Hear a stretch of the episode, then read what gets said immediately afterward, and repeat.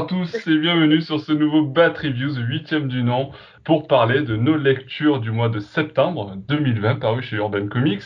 Pour m'accompagner euh, aujourd'hui, quatre membres de la team Batman Legend avec Peli. Bonjour à toi. Salut Peli. Euh, mais aussi Alexandra. Bonjour Nico. et Aliénor. Bonjour Et on n'oublie pas Siegfried, bien entendu. Bonjour à tous. Salut Siegfried. Tu avais oublié Siegfried, putain. Ah non, bien sûr que non. Sur C'est- ce... Siegfried, c'est le seul qui a pas pris de la, de la coke. Chut, c'est pas devant les enfants. Oh, pardon. Ah ouais, c'est vrai, on est écouté par des millions d'enfants, donc il faut se de la- retenir. C'était de la farine. C'est de la farine, farine euh, complète, s'il vous plaît. Sur ce, je vous propose qu'on entame, parce qu'il y a euh, une longue liste de lectures, parce que le mois de septembre était très chargé chez Urban Comics, euh, et on va démarrer avec un petit bijou euh, qui s'appelle Batman Créature de la Nuit, et c'est Aliénor qui va nous en parler. Alors, euh, créature de la nuit, euh, très très très très surprenant. Je m'attendais pas à ça, surtout en voyant le titre, en fait. Moi, c'est mon c'est mon libraire qui me l'a fortement recommandé. Et effectivement, euh, c'est un bijou, tu l'as dit. C'est euh, une grosse grosse grosse surprise parce qu'on s'attend, on a tellement rarement des choses comme ça concernant Batman que que voilà, ouais, on s'attend pas à une histoire comme ça. On s'attend au bout d'un moment à voir un vrai Batman. Et ben non. Donc Maintenant. euh, voilà, je vous dis pas pourquoi, je vous dis pas comment. non, on ne veut pas de spoiler, pas de spoiler, s'il te plaît. Mais voilà, c'est pas. En fait, c'est conseillé pour tous, même quelqu'un qui n'a jamais lu Batman peut lire euh, peut lire euh, Créature de la nuit. Euh, c'est vraiment superbe. En fait, on a l'impression en plus que ça commence d'une manière et puis finalement euh, l'évolution de l'histoire se fait euh, de sorte que voilà, on ne s'y attend pas non plus. Enfin, on s'attend pas à cette évolution. Euh, bon, un petit C'est peu. quoi le, le postulat de départ? Parce que moi, je l'ai pas encore lu, je vais bientôt le lire, mais euh, ça m'attire fortement parce que je sais euh, de source sûre que c'est euh, que c'est Ouais. du très bon. Mais euh, c'est quoi le postulat de départ exactement? Le postulat de départ, c'est c'est un jeune garçon qui s'appelle Bruce Wainwright. Donc, euh, il ressemble un petit peu, sa vie ressemble à celle de Bruce. Alors, on est dans un monde, euh, on est dans le monde, dans notre monde. Euh, par contre, c'est pas à la même époque, un petit peu avant. Mais on est dans notre monde où Batman n'est qu'un comics. Batman n'existe pas. Et donc, ce Bruce euh, est un peu comme tous les jeunes, euh, tous les enfants de qui aiment les comics, c'est-à-dire qui s'imaginent que euh, Batman peut surgir pour aider, s'imaginent que les super-héros peuvent peuvent exister. Donc tu veux dire que Batman n'existe pas vraiment On m'aurait menti. Ouais, ouais, ouais, ouais. Désolée de te l'apprendre. Oh merde. Bon, de, toute façon, je pense que dans trois jours, tu l'oublieras, ça. Donc, euh, je pense que l'oublier.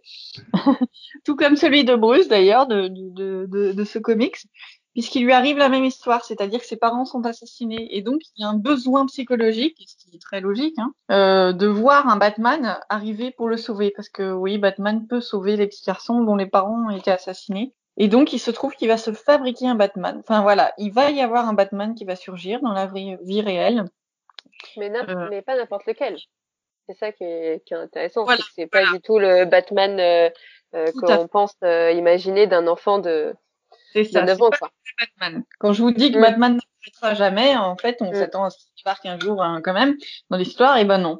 Parce Mm. que ce n'est pas du tout le vrai Batman, et en fait, c'est psychologique. Là, pour le coup, notre ami psychologue aurait eu des choses à dire, parce que c'est essentiellement, euh, c'est un postulat psychologique. Comment euh, devient-on parano et comment réagit-on à un événement tragique de la vie? Et donc voilà, ça traite essentiellement de ça. Ça traite pas vraiment de super-héros, ça traite pas celui qui cherche un comics de super-héros, il va peut-être être déçu parce que ça traite pas de ça. ça c'est vraiment, euh, ça traite de du cheminement d'un garçon, euh, du cheminement réel euh, d'un petit garçon qui a besoin d'aide euh, parce qu'il lui arrive un, événement traumatique, euh, traumatisant, pardon. Donc on se dit bah ouais, mais ça c'est l'histoire de Batman, sauf que non, là c'est vraiment beaucoup plus réaliste et c'est vraiment euh, plus psychologique, et en fait plus naturaliste entre guillemets. Donc, euh, donc voilà, ça traite de la paranoïa, ça traite de comment, quelle réaction on peut avoir, et qui est en fait bien réel parce que bon voilà, je, je- enfin je pense qu'on peut très bien devenir comme ça et s'imaginer comme ça, comme ce héros, euh, suite à un événement traumatisant. Ah, donc tu t'es retrouvé un petit peu dans le personnage principal. Ouais, un peu, ouais. ouais. ok. Mm. Est-ce que quelqu'un a quelque chose à rajouter par rapport à ce récit? Hum, bah moi du coup j'ai eu un véritable coup de cœur. Enfin, j'ai trouvé ça génial parce qu'au début je pensais vraiment qu'on allait partir sur encore une histoire de Batman. Quand je dis encore, c'est pas que c'est pas bien, mais c'est qu'on a eu énormément de sorties, on a eu énormément de contenu en un laps de temps très court. Et, euh, et des fois on peut se perdre, on peut se mélanger, on peut se dire bah euh, j'ai un peu lu la même histoire ou j'ai un peu lu euh, le fameux euh, le fameux scénario entre le Batman et le Joker ou le Batman est tel méchant. Et là, pas du tout. Tout est déconstruit. Et je rebondis sur ce qu'avait dit Anaïs. Je même, je le conseillerais en toute première lecture pour un débutant de Batman. Euh, pour euh, aller sur le côté euh, psychologique, Euh, pas forcément héroïque, pas forcément pur Batman, mais euh, un côté psychologique qu'on retrouve dans certaines écritures de certains scénaristes et qui est très très intéressant. Et même, ça peut aider à comprendre, ça peut aider certains à comprendre pourquoi parfois on a besoin de d'un héros dans notre tête, en fait. Moi, je, je trouve que ça, Mm. en fait, il m'a énormément parlé, euh, ce, ce héros, et je me dis que ça peut aider les gens à comprendre ceux qui, ceux qui aiment. On peut se dire, mais pourquoi est-ce qu'on a besoin de s'imaginer un super-héros comme ça? Pourquoi est-ce qu'on a besoin, et, et du coup, euh, ça peut aider à comprendre pourquoi on a besoin de lire des histoires, tout ça, tout ça. Tout ça, tout ça. Ok. Oui. Et on, on l'a pas dit, mais c'est vrai que c'est écrit par Kurt Busiek, Busiek, je sais pas comment on le prononce, et John, et c'est dessiné par John Paul Leon. Euh, John Paul Leon qu'on va retrouver un petit peu plus tard dans un autre récit. On, on y viendra tout à l'heure. Tout à fait, c'était Euh. d'ailleurs un- une espèce de récit compagnon au Superman Identité secrète qu'avait fait Bouziek et au succès, euh, à la suite du succès- duquel on avait commandé à Bouziek un, un Batman. Et du coup, au lieu de prendre le parti pris euh, science-fictionnel de Superman, forcément, là, il a pris le, un- il a, il a opté pour un choix plus, plus horrifique, qui rappelle beaucoup euh, ben, une espèce d'histoire à la Dr. Jekyll et Mr. Hyde, mais qui rappelle aussi le Dark Knight de Paul Dini. Je sais pas si vous l'avez Ah. lu, les lu, qui raconte Oui. justement comment Ouais, ouais. comment suite à un traumatisme, on peut s'inventer, enfin, on peut essayer de se raccrocher aux super-héros pour avoir un impact sur la vie réelle et à quel point c'est euh, c'est malsain comme attitude, ça peut être sain. Enfin, vous voyez vraiment cette réflexion-là et on sent qu'il est parti aussi de l'expérience de, de Paul Dini pour raconter ça. Donc, euh, Oui. si je peux dire un mot, enfin, moi aussi, ça a été vraiment mon coup de cœur de, de, de ce, de ce mois-ci. On a eu quelques bonnes lectures, mais c'était vraiment un, un coup de cœur. En fait, ce qui est passionnant, c'est que c'est à la fois un des meilleurs récits de, de notre Batman, du Batman tel qu'on le connaît, alors qu'on est dans un Elseworld. Et c'est du coup c'est assez paradoxal, mais il y a un jeu de, va-et-vient entre Bruce Wayne et Bruce Wainwright, où euh, on commence par, par quelqu'un qui est totalement différent de, de, Bruce Wayne, puis qui devient petit à petit Bruce Wayne, puis qui reprend des distances, puis qui redevient un peu lui. Et il y a, il y a, tout un jeu de référence qui fait que je rejoindrai pas forcément la recommandation de d'Aliénor Alexandra pour euh, quelqu'un qui n'aurait jamais lu Batman, parce qu'il y a énormément de références, y compris dans les dialogues. Il y a parfois juste deux, deux mots qui en fait sont directement tirés d'un comics. Enfin, c'est vraiment bourré de références aux comics. Donc ça peut être une première lecture si vous voulez vraiment un comics mature sans, force, sans trop connaître Batman, mais un, un bon comics assez fort. Mais c'est vraiment un comics auquel il faut ensuite revenir absolument quand on connaît un peu le background de Batman, parce que Ah, c'est vraiment sûr. tissé Bien de sûr. relations et de références. Et j'ai pratiquement jamais vu un comics euh, référencé à ce point Mm. toute la continuité de Batman. Et on, on comprend vraiment autrement le comics quand on a tout ça, tout ça à l'esprit. Après, tu vois, euh, en conseil libraire, par exemple, tu as une personne euh, qui, qui dit je veux pas de je veux pas de super-héros, je veux pas de super-vilain, je veux pas euh, des trop d'action, mais mais quand même tu sens qu'il veut rentrer dans cet univers-là. Bim, ça tu peux le passer, évidemment, tout en précisant que euh, que toutes ces annotations euh, emmènent aussi à une lecture plus poussée euh, si on veut comprendre et si on veut aller plus loin. Oui, tout à fait. Oui. Tiens, Oui. d'ailleurs, euh, il me semble que Urban a sorti euh, à la fois une édition noir et blanc et une édition couleur. Exact. Tout à fait. Couleur à 19 euros et euh, noir et blanc à 29 euros. Du coup, vous, vous avez lu laquelle? Vous, vous recommandez plutôt laquelle? Moi, couleur, euh, couleur, couleur, couleur. Et les autres Moi, moi, Moi, je sais pas, j'ai pas vu couleur, noir et blanc. Là, pour le coup, le noir et le- blanc n'a pas du tout sa place. Je trouve c'est très moche, mais c'est très personnel. Ouais, Pelli Euh, moi personnellement, j'ai pris la, j'ai la couleur, mais euh, je pense que j'ai j'ai feuilleté le noir et blanc et je préfère le noir et blanc. Alors après, juste euh, par rapport à ça, euh, le dessin, je suis pas trop fan du dessin de John Paul Leon, euh, qui me rappelle plutôt les dessins de, de j'ai l'impression de revoir des dessins d'Year One. Oui, ça fait un peu euh, Mazzucchelli, de- oui, clairement. oui, voilà, j'ai un peu de mal avec ce genre de dessin, mais par contre, le, le, scéna- le scénario de Bouziek est vraiment impeccable. Il, il brise le quatrième mur, c'est vraiment incroyable, et franchement, une, une relation psychologique vraiment, euh, vraiment super, et c'est vraiment un des comics que je conseille pour ce mois-ci aussi. Ouais. Ok, ok, bah, je pense qu'on a fait le tour, euh, on été assez complet, euh, parce que si on fait autant de temps sur tous les récits, ce bat, ce reviews va durer un petit paquet de temps. On enchaîne de suite avec une deuxième lecture avec le Batman Joker War, qui est donc la suite de Batman Rebirth, euh, puisque, euh, comme vous le savez tous, euh, Tom King a terminé son travail sur Batman avec le tome 12 qui a été publié euh, cet été, et donc on enchaîne maintenant avec le Joker War, avec James Tynion Ford à la baguette. Euh, Est-ce que Alexandra, tu peux nous en parler? Alors, très court, je vais dire que c'est bien. Ça suffit? Ah, du coup, on enchaîne avec. Euh, du coup, bah, on retrouve James Tynion 5. Non, Fort, fort. fort, fort. Oh, Fort. Par, pardon. Mais si, je me fais engueuler par. Du coup, pour une nouvelle connexion euh, et un, un sorte de passage de flambeau entre Tom King et James Tynion euh, fort, et c'est plutôt cool. Moi, je suis trop contente pour un aspect, euh, c'est un renouveau. On repart sur une grosse histoire. Alors oui, du coup, là, on va partir sur des, des tomes 1, des tomes 2, des tomes 3. Des fois, ça m'énerve un peu et justement, je pense que dans un des podcasts je disais que dans les Batman Rebirth, il y avait deux trois tomes au milieu qui me plaisaient pas, que c'était un peu trop long. Mais là, je suis plutôt euh, très très contente et très surprise de ce premier tome. Je sais que les avis divergent, mais euh, je, je suis Ah, James Tynion Ford, moi j'a- j'a- j'a- j'aime Bah, beaucoup, euh, moi, je j'aime suis beaucoup très James fan. Tynion Ford, j'aime bien ce qu'il fait. super euh, fan. Après, euh, au niveau du scénario, on, on sait où on va, quoi. Euh, évidemment, on part sur un premier tome, donc euh, ce qu'il faut savoir, c'est que ça pose des bases et que quand on finit le premier tome, on se dit mais où est le second? Euh, Mets-le-moi tout de suite là pour Noël, euh, non Papa Noël, mais euh, Ah, on- pour début 2021. Ouais, bah presque. Euh, du coup, euh, moi j'étais vraiment très très hypée. Le, les seuls défauts que je dirais, bon, je vais revenir un peu plus sur le scénario, mais le, le seul défaut que je dirais, c'est encore une fois une incohérence dans les dessins. Ça commence à m'énerver que dans des tomes, on te mette 5-6 dessinateurs et que euh, Ouais, il y a vraiment un, un défaut de, mais un vrai, un, pour moi un vrai défaut de qualité. Par exemple, Tony Daniel, on est sur un Tony Daniel exceptionnel. Georges Il Jiménez, très très euh, il a, il pas de souci pour ça. Il est, il est, il est magnifique. Il a fait, fait des Batman d'enfer. Et on a un Guillaume March. Guillaume, il m'a- Guillaume. Guillaume March, t'as un, un sphinx un peu dégueulasse. Je suis désolée. Moi, j'ai tourné des pages assez vite. Et, euh, euh, voilà, c'est dommage en plus quand on a un scénario comme ça qui porte avec plein de promesses et, euh, des idées nouvelles, nouvelles notamment avec la nouvelle petite amie de Joker.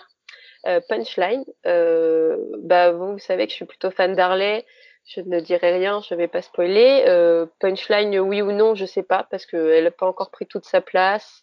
Euh, Il y a une idée dans ce que j'ai pu voir de d'une petite amie très différente d'Harley, dans le sens où elle, va le soutenir dans sa démence. Euh, elle dit à Harley à un moment donné que tu l'as trop couvé, quoi, t'es pas allé assez loin et qu'elle elle va, elle va aller aussi loin. Après, euh, j'ai pas encore d'avis fondé parce que je trouve qu'on la voit finalement peu.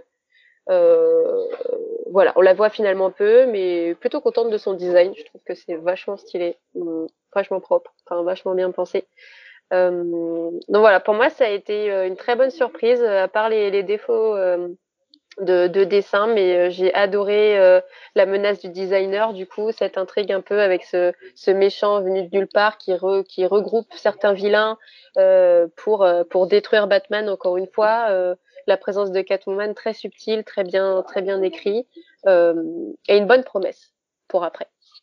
Ouais, c'est vrai. Justement, tu nous as pas trop présenté le speech, on va dire, euh, global du récit. On est euh, sur. euh, Est-ce que tu peux nous, nous dire un petit peu? Bah, du coup, on est après la libération de, de, Ba- de, de Gotham euh, sous le joug de Bane. Et donc, du coup, euh, on a une ville un peu déchue. On a la relation Batman et Catwoman où on sent qu'ils travaillent ensemble. Et, euh, et en fait, on a une nouvelle menace dite par le designer qui, euh, qui a rassemblé euh, certains vilains où, on, on- où notamment euh, on a le Joker, euh, le Pingouin, le Sphinx, et je crois que j'en oublie un. Et Catwoman. Et Catwoman. Euh, et Catwoman, en effet. Et, euh, et de là, en fait, euh, ça, enfin, j'ai pas les mots pour expliquer ça, mais on sent que c'est euh, un, précipice et qu'ils essayent euh, de faire tomber Batman petit à petit en lui, en lui touchant des points faibles, que ce soit euh, bah, son repère, sa fortune, parce qu'ils savent très bien son identité, jusqu'à jusqu'à en fait le, le détruire. Oui, il y a Et, une euh, grosse et machination qui se, qui se met en place, qui est là est là depuis, euh, depuis entre guillemets le- très longtemps. Et c'est vrai que, comme tu le disais, après moi ce que j'aime bien dans Jameson Lanford, euh, c'est qu'il est très fort pour manier de nombreux personnages, je trouve. Euh, on l'a vu Oui, et il travaillait sur Batman. Eternal, il travaillait sur Batman Detective. Comics. Et euh, là, bah, tu le disais, il y a une équipe, bon, il y a tous les super vilains, mais euh, après encore, euh, le Joker, lui, embauche en plus une équipe de, de tueurs avec Deathstroke et, et, euh, et, et, et quatre autres tueurs.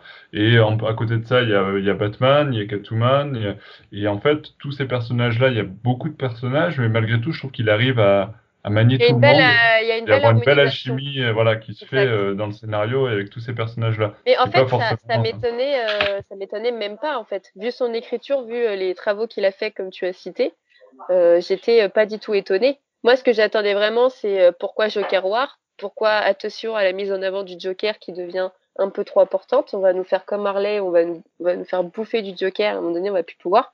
Finalement, ça passe parce qu'on a en avant. euh, j'aime Ouais, bien la présence du pingouin. J'aime bien comment ça est tourné. J'ai pas, je me suis pas sentie abusée par le Joker, pas encore. Faut voir le tome 2. Mais voilà. Voilà, moi, Ouais, mais en même temps, je pense que, là, du coup, euh, Jameson Ford fait revenir en force, comme tu dis, le Joker, mais euh, le Joker, en fin de compte, euh, dans Batman Rebirth, il était au second plan. Donc, euh, ça fait un petit moment que dans la Oui. série principale, il n'est pas vraiment au centre de l'intrigue. Et là, le fait de le revoir venir euh, en tant que euh, vilain, euh, l'un des vilains principaux, en, en tout cas, c'est c'est intéressant, tu vois. On n'a pas ce surplus parce que ce serait tout le temps Joker. Là, le fait qu'il vienne après que- le run de Tom King, c'est pas inintéressant, quoi. on sent que Punchline va avoir de la place, va avoir une place euh, euh, différente et je sais pas, plus ou moins importante par rapport à, à Harley. Ou en tout cas dans le second tome, tu sens qu'elle a un rôle. Oui, je pense que s'ils l'ont introduit, justement, c'est pour apporter quelque chose de différent, comme tu disais, par rapport à Harley Quinn et par rapport au fait que maintenant elle est plus avec le Joker, donc il fallait trouver un autre, euh, un autre acolyte euh, pour le Joker, et c'est là où elle intervient. C'est pas une mauvaise idée, je trouve qu'ils ont eu euh, Jameson Lanford, euh, enfin, lui et, et ses dessinateurs d'intégrer ce, ce type de personnage, parce que ça vient apporter une dynamique supplémentaire, et, et peut-être que ça renforce aussi le, ce Joker-là euh, dans, dans ce récit. Est-ce que quelqu'un d'autre veut rajouter quelque chose par rapport à Bah, Joker War? Pour apporter un écho différent, moi j'ai vraiment pas du tout aimé Joker War. Ah, ah, forcément. Bon, il faut dire que j'avais un peu plus euh, aimé King, donc forcément, là, le but, c'est quand même de faire de l'anti-King. C'est-à-dire que le, le but, c'est qu'on puisse Ah oui, reprendre non, les lectures de. Batman pour ceux qui n'ont pas du tout lu King. Parce que là, on peut reprendre au 86 en n'ayant rien lu des 85 précédents numéros. Et c'est pas grave, on c'est vraiment un renouveau. D'ailleurs, c'est pour ça que l'édition urbaine ne, ne précise même pas que. Enfin, on n'est pas dans le tome 13, on est dans Batman Joker War. On n'est pas, on oublie complètement le, tout ce qui a Oui. précédé et il n'y a aucun souci. Il y a aucune, d'ailleurs, Tynion Mais euh, Il y, a- une continuité, il y a une continuité quand même avec. oui, non, mais euh, évidemment, bah, on est, on est etc. quand même dans, on est quand même dans le même univers, donc il y a une continuité, mais on sent que Tynion a vraiment gardé le, le strict minimum de ce qu'il devait garder, de ce qu'il y avait dans King, vraiment les trucs qu'il était obligé de garder, parce que bon, si un personnage qui est mort, il va pas le faire revenir, par exemple, ce genre de choses. Mais sinon, on est vraiment en strict minimum, et le but, c'est vraiment de refaire un Batman euh, un peu consensuel, qui va combattre du méchant, qui va combattre le Joker, qui va être brisé. Tiens, en fait, euh, c'est pas exactement ce que King vient de raconter avec euh, Bane et Thomas Wayne, sauf que King, il avait brisé et reconstruit Batman en 85 numéros, et là, James Tynion va essayer de le faire en une quinzaine seulement et avec le Joker. Bon, bon, on va voir ce que ça donne. Mais on, est, on revient quand même dans un truc hyper classique de euh, le méchant, c'est lui Ouais, pour, mais avoir un, pour avoir un laisse, hyper Oui, mais bien- laisse la place au deuxième tome. Hein. Oui, mais j'ai Euh, lu, la suite, mais justement, je, je, Ah, je, je, je spoilerai pas, mais enfin là, pour l'instant, on est juste dans Mhm. l'établissement d'un un nouveau grand plan où, le- où le- la seule question, ça va être qui aura 25 coups d'avance de plus que les autres, parce qu'à chaque fois, c'est oh, tu fais ça, et moi j'avais déjà fait ça, ah, mais en fait, j'avais prévu ça, et en fait, j'avais déjà prévu ce que tu allais faire, et bon, c'est une espèce de course à euh, qui est le plus intelligent et le plus imprévisible de tous, et bon, moi je trouve ça un peu, un peu saoulant, et puis bon, Harley, forcément, qui revient parce qu'il faut vendre du Harley absolument. euh, Bon, bah, ma foi, pourquoi pas. Mais euh, par contre, je rejoins tout à fait Alexandra sur le fait que, qui, enfin, qu'ils arrêtent de changer tout le temps d'artiste. Autant chez Tom King, je comprenais parce que Tom King avait vraiment cette intelligence de changer d'artiste à chaque fois qu'il essayait d'instiller une histoire différente avec une tonalité différente. Autant là, on a une même histoire et on a pratiquement un artiste par numéro et ça, ça crée juste, même quand ils sont bons, même quand c'est Tunais et Daniel qui, euh, qui remplace euh, Jiménez, c'est, juste insupportable parce qu'on a une hétérogénéité dans, dans l'art qui, qui rend ça pratiquement, très bizarrement lisible. Attention, en tout cas. attention au spoil, euh, Siegfried. J'ai senti un, un mini spoil. Ah, un spoil sur pas- quoi? Sur, sur le fait que les artistes j'ai- changent? Euh, non, euh, sur Harley. Bah, je, non, je dis juste que Harley, Harley revient, est, est assez très présente dans, dans le récit, il n'y a pas de spoil là-dessus. Bah parce que alors moi si je me souviens bien. Euh... Voilà, là, on va spoiler après. Et, euh, Ok, on, on se, on se parle en euh, off. euh, Il y a, il y a un mais- qui revient c'est- dans le récit. Là, C'est toi qui insiste euh, sur Harley. Il y a, y a Ouais. un rôle, elle aura un rôle dans le récit, ça bien sûr. Euh, surtout que bon, bah, forcément, euh, voilà, il y a l'arrivée de Punchline, donc il y a Harley Quinn qui arrive aussi, donc c'est un peu compliqué, mais euh, bon, on n'ira pas plus loin sur ce Bon, pan-là. après, euh, Nico, et, Nico et moi, on est très fans de Jeff Stignon, donc je pense qu'on va, on va être les deux à le suivre. Ah, mais ce qui est sûr, c'est que je vais suivre cette série avec intérêt, parce que moi j'ai beaucoup aimé. Après, c'est vrai qu'il y a ce côté euh, euh, toujours plus loin dans euh, les, les dénouements et, et les, euh, C'est et vrai, les hein, plans qui suis s'enchaînent et qui, qui se superposent les uns sur les autres. Un petit peu comme ce qu'on avait sur Batman Eternal à l'époque, c'est-à-dire que ce- cet effet un peu poupée russe entre les, les différents, euh, les différents mystères Après, qui, qui moi, je comprends tout à fait l'avis de Siegfried, mais c'est vrai que c'était un- aussi un aspect de lecture qui m'avait manqué. Tu vois, c'est un aspect simple, c'est un aspect euh, très- du coup différent de Tom King, mais euh, du coup, des fois, ça partait un peu en vrille avec Tom King, et du coup, je suis plutôt aussi contente de retrouver. Après, je dis pas, hein, ça se trouve que au deuxième deuxième tome comme ça, ça va, ça va me saouler. Hein. Je sais pas, faut, faut se laisser. Euh, ouais, à voir. Après, c'est vrai que tu vois, par exemple, à côté, tu as quand même un Batman créature de la nuit qui sort de l'ordinaire. Ouais. Tu as un Killer Smile, on y reviendra plus tard. Donc, y a, y a, ça vient varier aussi un petit peu le, le, le Mm. truc. Et puis, c'est oui, vrai que c'est plus, euh, plus blockbuster. euh. Voilà, en, ça, j'accepte très bien. Le, but, c'est que le but avoué, c'est de refaire un Batman consensuel pour pour changer un peu de ce qui se fait à côté de ce qui se faisait précédemment et de tous les gens qui avaient été lâchés en route par Tom King. Ça, je comprends très bien. Et là, ça remplit totalement, totalement le cahier des charges. Et pour être plus constant dans l'art, mais globalement, ça remplit ce cahier des charges là. En plus, l'épisode, euh, quand ils sont du designer, le designer est vraiment très cool. Tout l'épisode, le fascicule 90, euh, où euh, le designer rencontre les différents super vilains, le numéro est vraiment, euh, est vraiment excellent. Punchline, je suis assez mitigé parce que, enfin, je sais pas, Ouais, pour l'instant, Pour l'instant, on c'est pas, hein, euh, on sait pas en fait. Ouais, mais ju- juste- justement, je enfin, on attend tellement d'un nouveau, nouvelle colis du Joker que je trouve ça dommage qu'elle soit, qu'elle, euh, qu'elle soit, Bah, qu'elle, expose pas plus l'écran, qu'elle fasse plus l'écran au début. Ouais, mais du coup, on est, on est déçu dès le début et ça, c'est un peu dommage Ouais. parce qu'il va être difficile de le rattraper. D'autant que bon, on, on en, on en reparle après, mais dans le Batman 80 ans, il y a une nouvelle qui euh, raconte le background de justement de, de Punchline.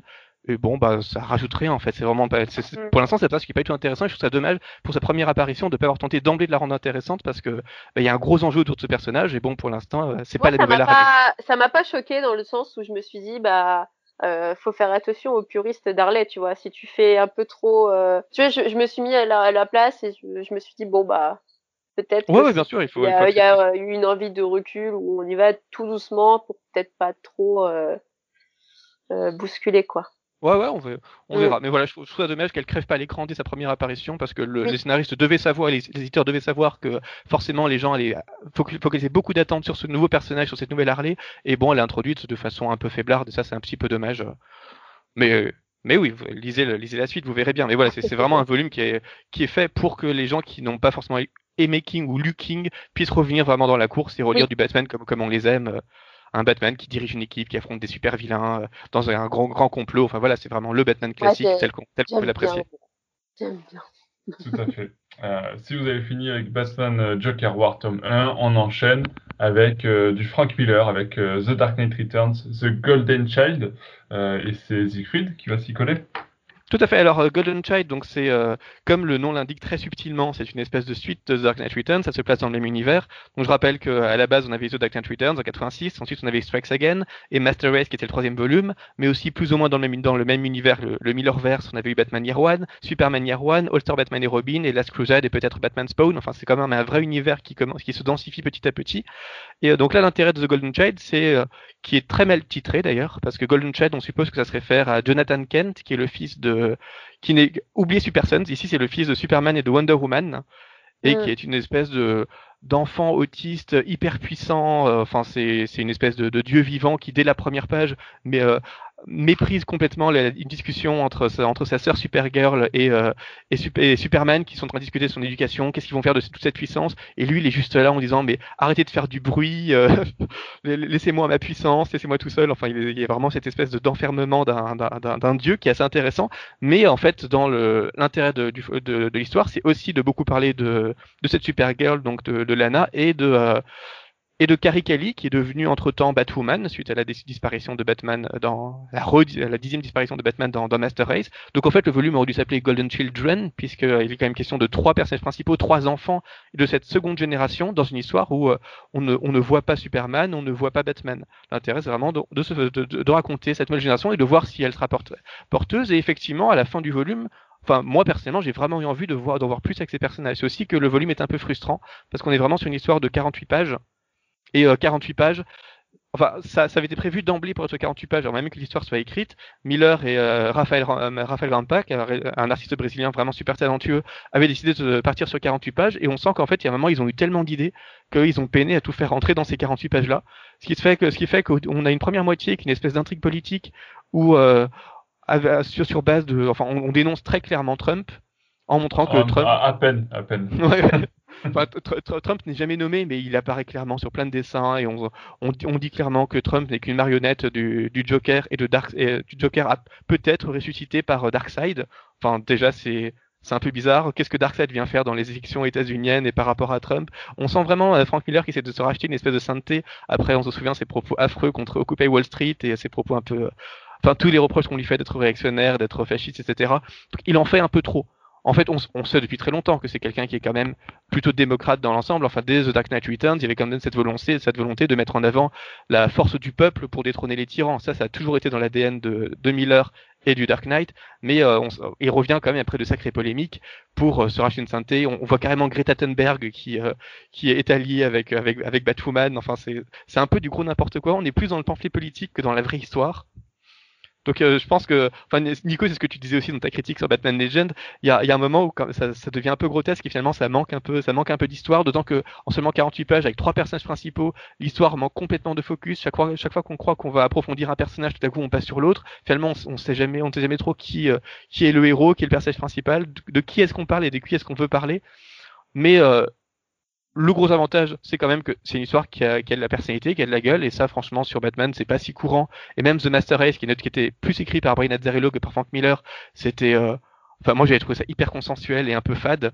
Là, au moins, ça, ça ressort et euh, et Raphaël Grampas, c'est un artiste qui a vraiment, enfin, qui a, qui, qui a, qui a vraiment essayé de s'inspirer du trait de Miller pour se le réapproprier.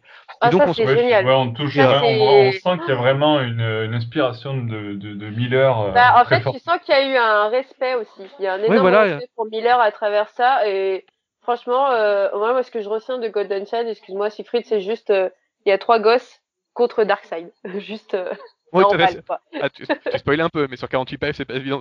Ouais, ouais, mais La deuxième moitié, c'est contre euh, Darkseid. Et... oh, Qu'est-ce qu'il est beau, le, le Darkseid de Rampart. Enfin, dans le genre, euh, créer une menace cosmique euh, en aplat de noir. Enfin, il est, il est, il est assez superbe. Et c'est ce que je disais, dans, j'avais fait un long article sur le site de Bruce Tringal sur Golden Child où je disais que Rampa c'était vraiment l'héritier de Frank Miller et on comprend complètement pourquoi Frank Miller a choisi Rampa. Enfin, c'est quelqu'un qui reprend vraiment tous les tics de langage, euh, tous les tics stylistiques de Frank Miller, mais pour les sublimer là où Frank Miller, enfin, il est un peu perdu de sa, il a encore de la vigueur, mais il aurait pas réussi à se renouveler comme il aurait fallu pour raconter cette nouvelle histoire. Et là, vraiment, il trouve un héritier naturel qui sublime tout ce qu'il faisait, qui est vraiment le Miller du 21e siècle. Et c'est, c'est assez magnifique et on, on en redemande. Enfin, je pense que vous- même si vous avez été euh, plus ou moins mitigé, je pense que vous êtes d'accord sur le fait qu'on aimerait bien voir une suite dessinée toujours par. Ah euh, ouais, par Ah ouais, ouais, carrément. Carrément. C'était euh, magnifique. Enfin, j'ai vraiment pris un grand plaisir à.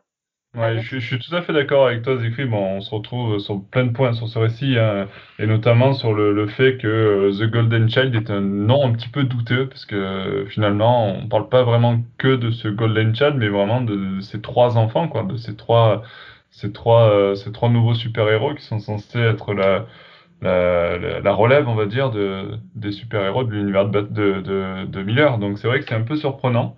Euh, et puis, comme tu disais, c'est beaucoup, beaucoup trop court. Beaucoup, beaucoup trop court. Euh, alors moi, je ne savais pas du tout, je m'étais pas renseigné à l'avance sur euh, le type de récit que c'était. et autres. Je, voilà, je voulais vraiment garder la surprise à la lecture. Et j'ai même pas feuilleté le livre, c'est pour vous dire quand je l'ai acheté.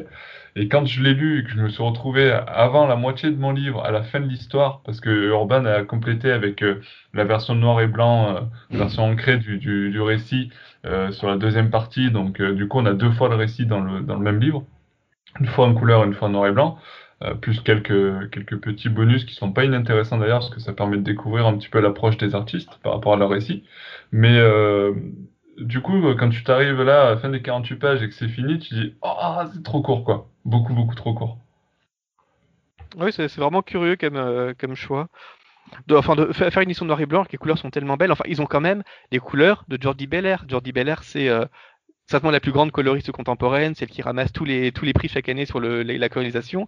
Et ôter ses couleurs pour faire une édition noir et blanc qui est, je sais pas, pour moi, clairement inférieure à la version couleur, c'est vraiment un choix qui est, qui est, qui est très étrange, juste pour ajouter des pages de volume. Enfin, on comprend pas trop ce, ouais, ce pas, après, là-dessus. C'est vrai que c'est devenu une grande mode, je pense. Euh, c'est une grande mode maintenant, euh, les récits en noir et blanc. Je trouve que c'est de plus en plus présent, tu vois, à chaque fois qu'il y a une édition euh, importante. Euh, par exemple, bon, le mois prochain, White Knight, il est aussi en noir et blanc. on a vu, ben, par exemple, Les créatures de la nuit, une version noir et blanc, etc.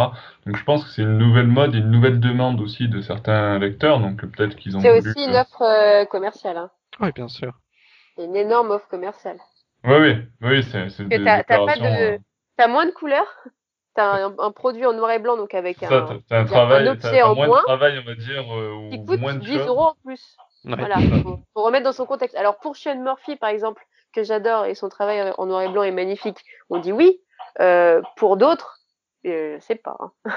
Encore que les couleurs sur White Knight de Matt Onyxworth sont quand ah, même oui, très belles. Mais oui, bah, je l'ai pris en couleur pour te dire, mais euh, mais, mais le noir et blanc est magnifique quand même. Mais oui, mais c'est aussi commercial euh, pour certains. Bien sûr, oui. Bah, mm. D'autant que souvent, ça n'a vraiment aucun sens. Enfin, ôter les couleurs de Watchmen, par exemple, dont ils sont noir et blanc, qui est sorti, euh, qui est sorti l'année dernière, alors que Watchmen a été pensé conceptuellement pour la couleur qui dit vraiment quelque chose, ou ôter les couleurs de The Killing Joke, alors qu'on se souvient de, du jeu justement entre les passages en couleur et les passages en noir et blanc. Et en même temps, tu as vu le prix du Watchmen, euh, ça s'explique. Hein.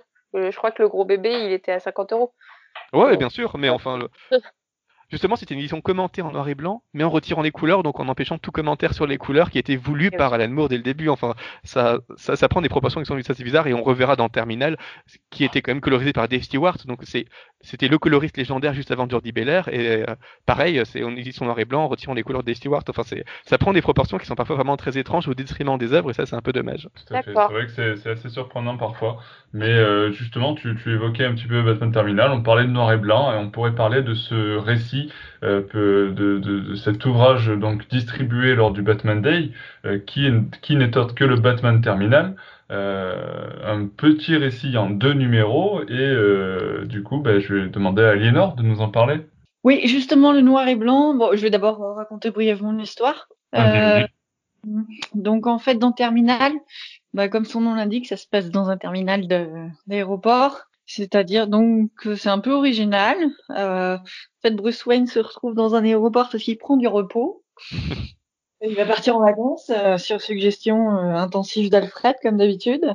Et euh, sauf que, ben, voilà, il y a un problème. Il y a un avion qui arrive contaminé. Enfin, je veux dire, un avion qui déjà euh, détruit l'aéroport, qui arrive, qui s'écrase dans l'aéroport. Et il s'avère qu'il y a des gens qui sont morts de... depuis longtemps à l'intérieur et qui dégagent une, euh, en fait, qui sont morts, qui, qui, qui, qui dégagent d'un virus. Donc euh, Batman va essayer d'enquêter rapidement. Alors c'est un numéro très court. Hein. Euh, donc voilà. Bon, c'est un numéro assez classique, mis à part, euh, je veux dire voilà, l'enquête se déroule bien, sans grande surprise. Il n'y a pas de rebondissement extraordinaire. Euh, mis à part qu'il se passe effectivement dans, dans un huis clos, dans un aéroport, c'est bon, ça change un petit peu. Mais voilà, les éditions noir et blanc, moi je trouvais que c'était euh, pas terrible. Alors je connais pas la couleur, la version couleur, mais euh, je trouve qu'en noir et blanc on a du mal à distinguer euh, les choses.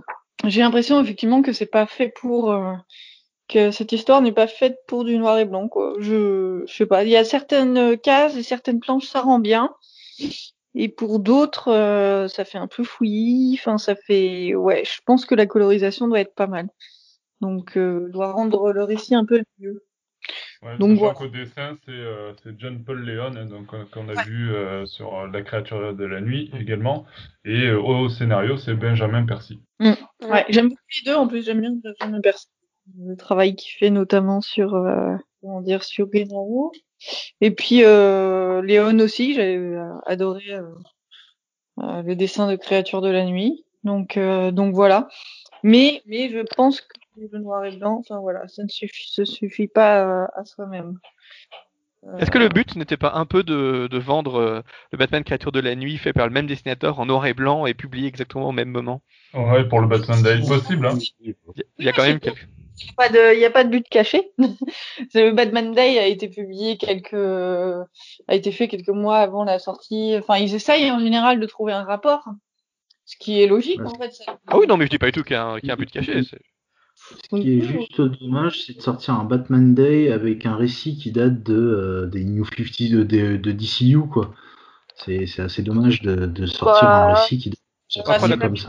La Euh, quantité n'a ouais. vraiment pas d'im- pas d'importance dans ce récit-là. Donc Bah, Oui, non, oui, j'étais contente euh, d'avoir un, un, un truc gratuit, euh, enfin que ce, le Batman Day soit un comics gratuit euh, où tu qui n'a jamais été édité en France. Enfin, du coup, j'ai découvert un truc comparé à l'année dernière où on t'a sorti euh, gratuitement Batman à la vie à la mort qu'on avait déjà eu avant en couleur.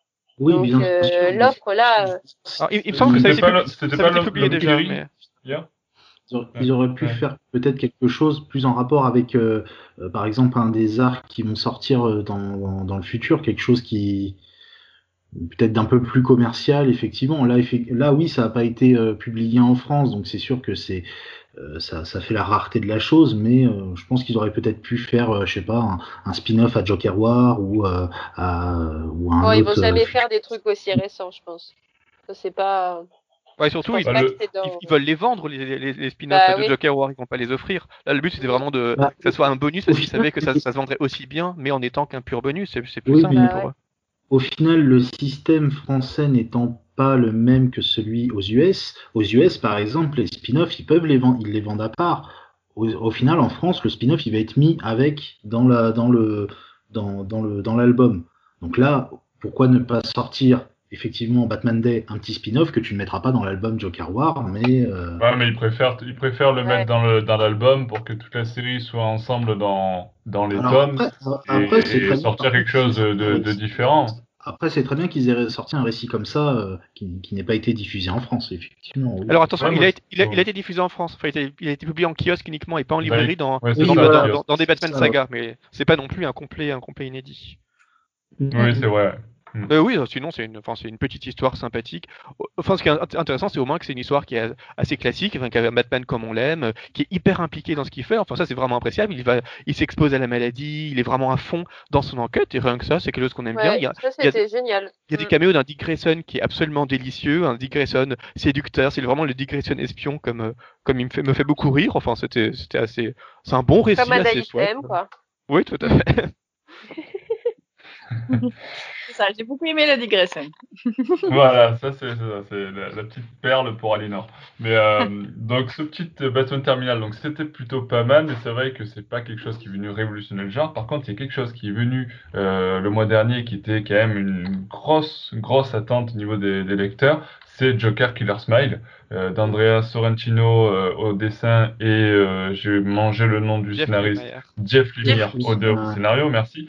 Euh, donc effectivement, c'est une grosse, grosse attente ce mois-ci. Je pense qu'on l'a tous dévo- dévoré avec une grosse appétit et je vais demander à Pelli de nous présenter. Mes aïeux, mes aïeux, nous avons eu un comics fort intéressant. Euh, avant, je vais juste faire une petite parenthèse sur le Black Label de Urban Comics qui, franchement, depuis sa sortie, cartonne. Ils sortent des, euh, des récits. euh, je pense pas qu'il y en ait. euh, J'ai pas le souvenir d'un récit qui ait pas marché pour l'instant dans la, dans la série Black Label. Bon, après, Et du coup, là, on... vas-y. ils, font, ils font beaucoup de rééditions aussi. Hein. Attention. Ils font beaucoup de rééditions, mais je- moi je te parle euh, des récits, des nouveaux récits qui sortaient sur le Black Label. Euh, donc, Ah oui, oui, le, ok. euh, Last Night on Earth, euh, Killer Smile, euh, Créature de la nuit. Voilà. Comment Batman Ouais, voilà, Batman voilà.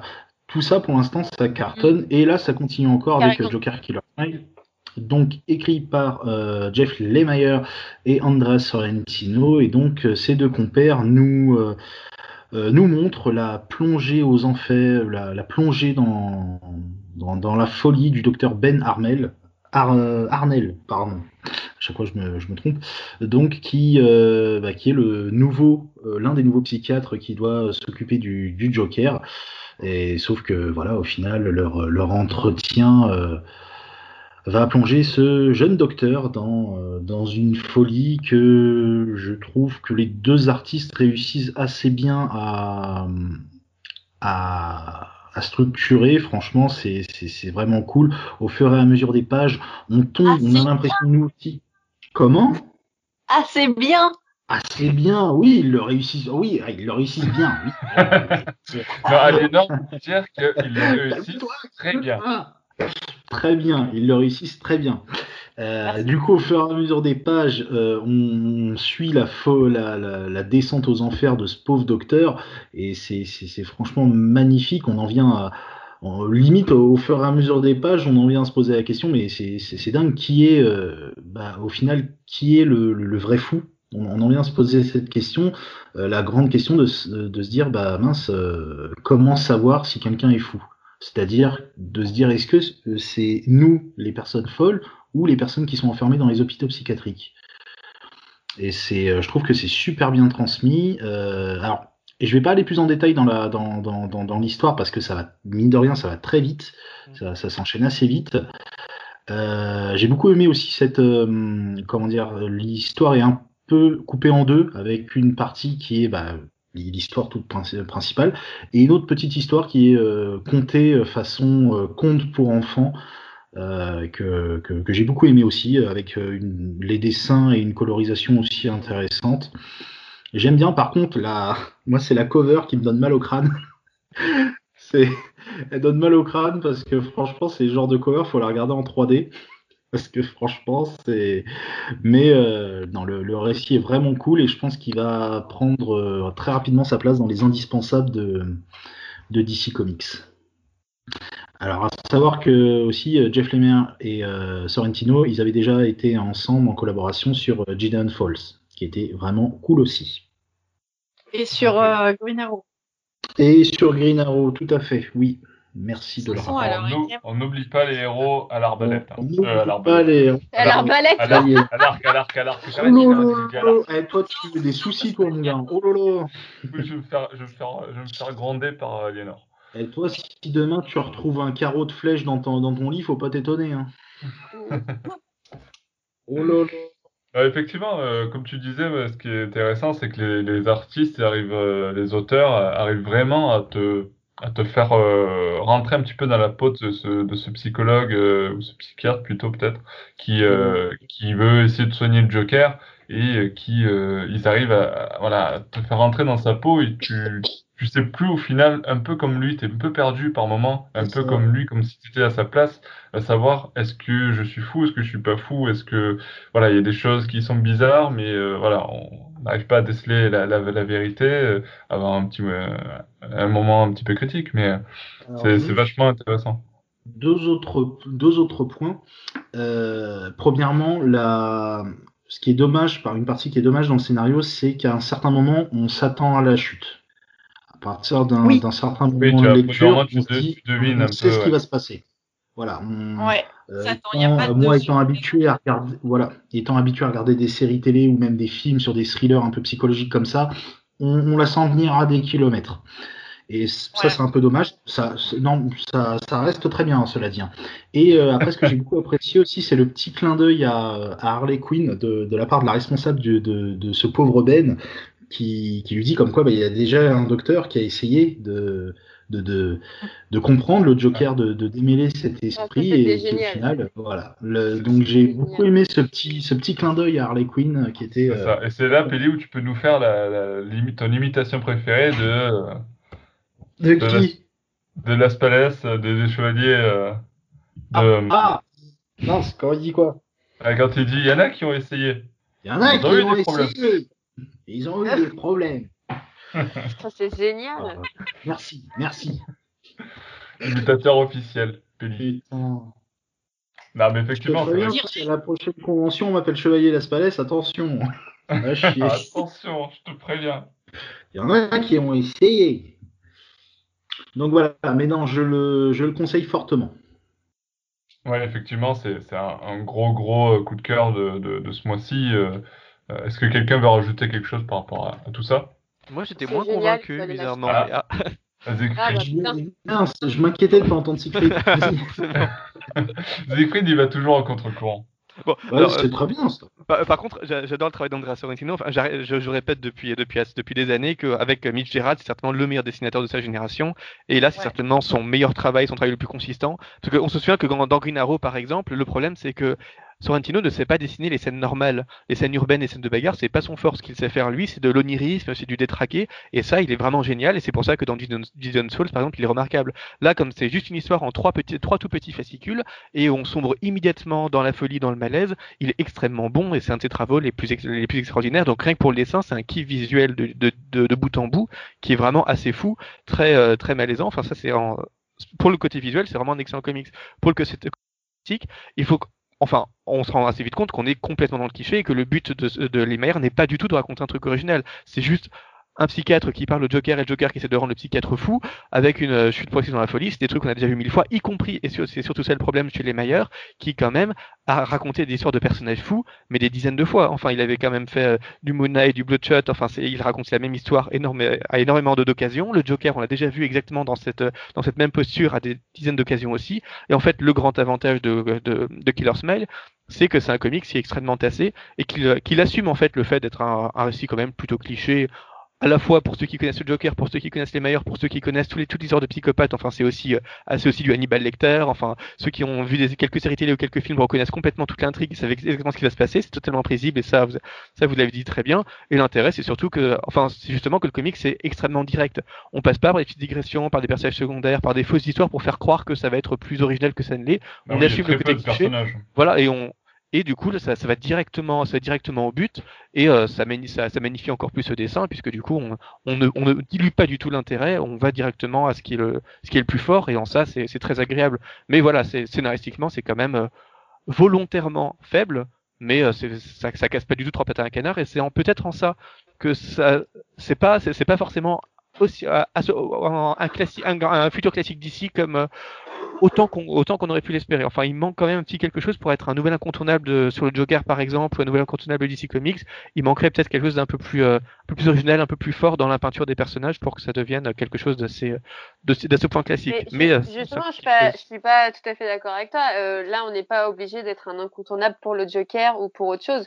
Moi, ma, ma, ma- mon ressorti de lecture, donc je l'ai lu il y a deux, deux semaines ou deux semaines ici, c'est juste que c'est une claque euh, dans, dans, dans tout. Enfin, c'est-à-dire que euh, je le retiens pas forcément pour la réécriture du Joker ou pour euh, la réécriture des relations psychologiques ou la réécriture des, des psychopathes, euh, parce que voilà. C'est juste que euh, comment ça a été construit.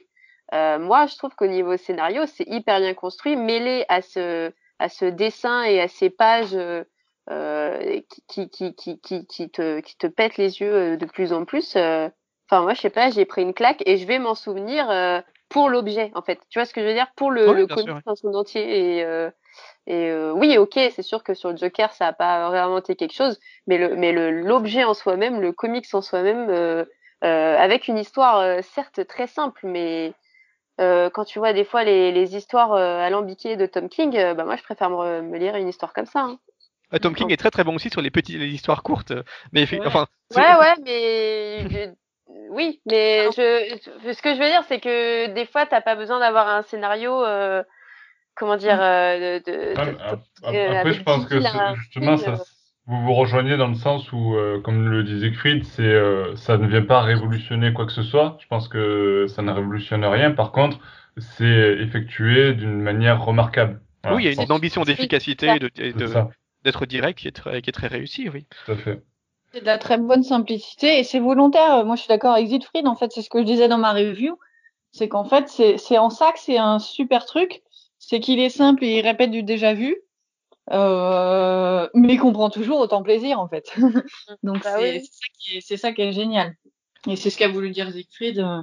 Et moi, je dirais même qu'en plus, quand on est bien habitué à Sorrentino, enfin, moi, c'est un de mes illustrateurs préférés. Je le suis surtout. euh, et je suis archi fan de Gideon Falls, c'est que, alors c'est justement là il s'est éclaté sur Killer Smile, mais euh, c'est pas son chef-d'œuvre comparé à Gideon Falls, qui là est ré- révolutionnaire. Et en fait, Killer Smile, je trouve, il, bah voilà, il étend son art, il s'est exercé sur Gideon Falls, il s'est dit ouais c'est bon là, je suis, je suis parfait, je suis trop bon et, je vais pouvoir C'est faire. bon, je suis chaud là. Ouais, là, je suis chaud là, euh, et puis je vais pouvoir euh, du coup euh, bien m'éclater sur euh, sur. euh, je voir faire la même chose en fait. Sur euh, donc voilà, il fait la même chose que Gideon Falls. Donc c'est du déjà vu. Enfin voilà, c'est aussi du déjà vu niveau dessin, mais mais du très bon déjà vu. Enfin je veux dire, je je lui fais aucun reproche. Il peut pas faire mieux de toute façon. Il peut pas faire mieux que ce qu'il a fait. Donc euh, donc effectivement, il a fait très bien et, et c'est chouette quoi. Oui, tout à fait. Dans Gideon Falls, il est plus expérimental. Du coup, il est un peu plus inégal. Il y a plus de choses qui passent un petit peu moins dans Gideon Falls, mais il tente beaucoup plus de choses. Et euh, artistiquement, c'est certainement c'est moins constant, mais c'est euh, c'est encore plus extraordinaire. En même temps, Sorrentino, c'est vraiment, enfin, vous avez compris, on est c'est vraiment un très très grand artiste qu'il faut vraiment suivre. Ouais, je, pense qu'effectivement, on est tous d'accord de, de ce côté-là. Et euh, je vous propose d'enchaîner avec. Euh, euh, Il y a juste un truc qu'on n'a pas dit dans dans Killer Smile. On avait aussi un récit sur Batman qui s'appelait Smile Killer, Oui, euh, oui, oui, oui, Oui. tout à fait. qui, est- qui Euh, une autre histoire par le même par le même trio, les Mayer Sorrentino Belair, qui cette fois raconte un peu. On, en fait, on sait pas trop à quel point dans le. Enfin, c'est- pas très clair. Enfin, c'est une espèce d'Elseworld sur euh, sur Batman où on nous raconte que Bruce est que Bruce est fou et que Batman n'est qu'un un produit de son imagination. Et euh, Moi, je l'ai pour, euh, pour, un, pour un truc différent de, de la première histoire, puisqu'il y a des échos à la première histoire, c'est-à-dire le petit dessin, on le retrouve dans la première histoire. Donc pour moi, c'est pas du tout séparé, c'est une suite logique en fait. C'est pas un oui, histoire et puis, et puis, on retrouve aussi le, le psychiatre, non euh, on retrouve Oui, tout, oui. c'est- on- on- Oui. c'est- juste que dans la première histoire, on voit clairement le Joker affronter Batman et euh, on n'arrête pas de parler de Batman et Batman est, est un super-héros qui existe, euh, il n'y a absolument aucun doute là-dessus. Là où dans Smile Killer, on sous-entend que Batman pourrait ne pas du tout exister et la question n'est pas du tout résolue à la fin de, à la fin de l'intrigue. Donc en mais fait, euh, que c'est un épilogue à toute l'histoire, à tout Killer Smile. Justement, parce que bah, on a l'impression que Batman existe, mais en fait, si ça se trouve, c'est la folie du psychiatre et c'est la folie de Batman qui. Enfin, euh, Après, on ne doit pas trop trop dévoiler, hein, hein Oui, oui, oui. oui. ouais, mais dans, on, on voit le, on voit le Joker combattre, combattre Batman dans, dans, dans, dans, Smile, dans Killer Smile, donc euh, je sais pas, c'est pas, c'est pas si évident. Que- Est-ce qu'on est sûr qu'il a combattu Batman? Enfin, tu vois, c'est ça en fait. Oui, après, on peut aussi se dire qu'on est dans la folie et qu'on sait pas où est la limite de la folie ou pas de la folie. Donc, euh, Mm. Non, après, chacun, chacun se fera son avis en lisant le récit, effectivement, et, euh, et c'est libre d'interprétation à chacun en fonction de votre état de folie lorsque Oui, vous lirez oui, ce, ce livre. Justement, ce euh, qui est intéressant, c'est que finalement, le, l'histoire, le, volume, ouvert, le- ouais. le volume est tellement fou qu'on ne sait même plus si la deuxième histoire, à quel point la deuxième histoire peut être connectée rationnellement à la première, et en ça, c'est assez réussi. Même si j'ai eu beaucoup de doutes sur cette, sur ce- cette espèce d'épilogue, qui est donc un fascicule un peu, un peu séparé quand même, où en fait, euh, ben, Batman, Batman, dont on ne sait pas trop si, euh, s'il existe vraiment ou pas, ou s'il est le produit de l'imagination de Bruce Wayne, ben on l'a eu sur Last Night on Earth euh, très récemment. Et euh, c'était déjà un truc qui était tiré de, des Legends of the Dark Knight en, en 92. Et surtout, l'histoire, c'est exactement l'histoire développée par les Mayer dans Moon Knight. Y compris, le, y compris la conclusion, c'était la conclusion, je crois, du premier, du, du- deuxième fascicule du run de, de les Mayer sur, sur Moon Knight. Donc là, on Oui. est vraiment dans quelque chose d'un peu surprenant, d'autant que comme c'est juste un tout petit fascicule, il s'arrête Oui, brutalement. Et il, s'arrête assez brutalement sur une fin qui est extrêmement ouverte. Là où au moins dans Moon Knight, on avait exactement la même prémisse, mais il y avait toute une histoire qui se développait ensuite en une quinzaine de, de fascicules. Donc ouais, ça, ça m'a moins convaincu. Je sais pas si l'épilogue, à quel point l'épilogue était nécessaire, surtout s'il n'avait pas plus à raconter que ça.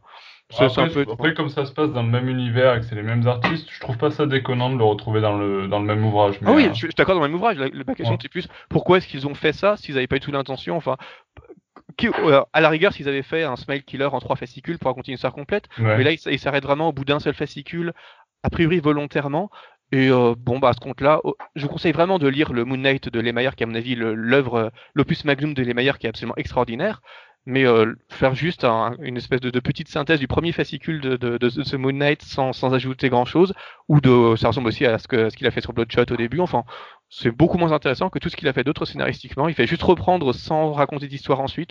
Je trouvé ça un petit peu, un petit peu curieux. Il y a de bonnes idées, mais c'est tellement, euh, tellement inabouti à la fin que je, suis resté un peu dubitatif. Effectivement, bon, après, euh, je, pense que chacun, euh, chacun verra ce, petit fascicule un petit peu différemment, parce que justement, comme on le disait, c'est très très ouvert. Donc, donc voilà.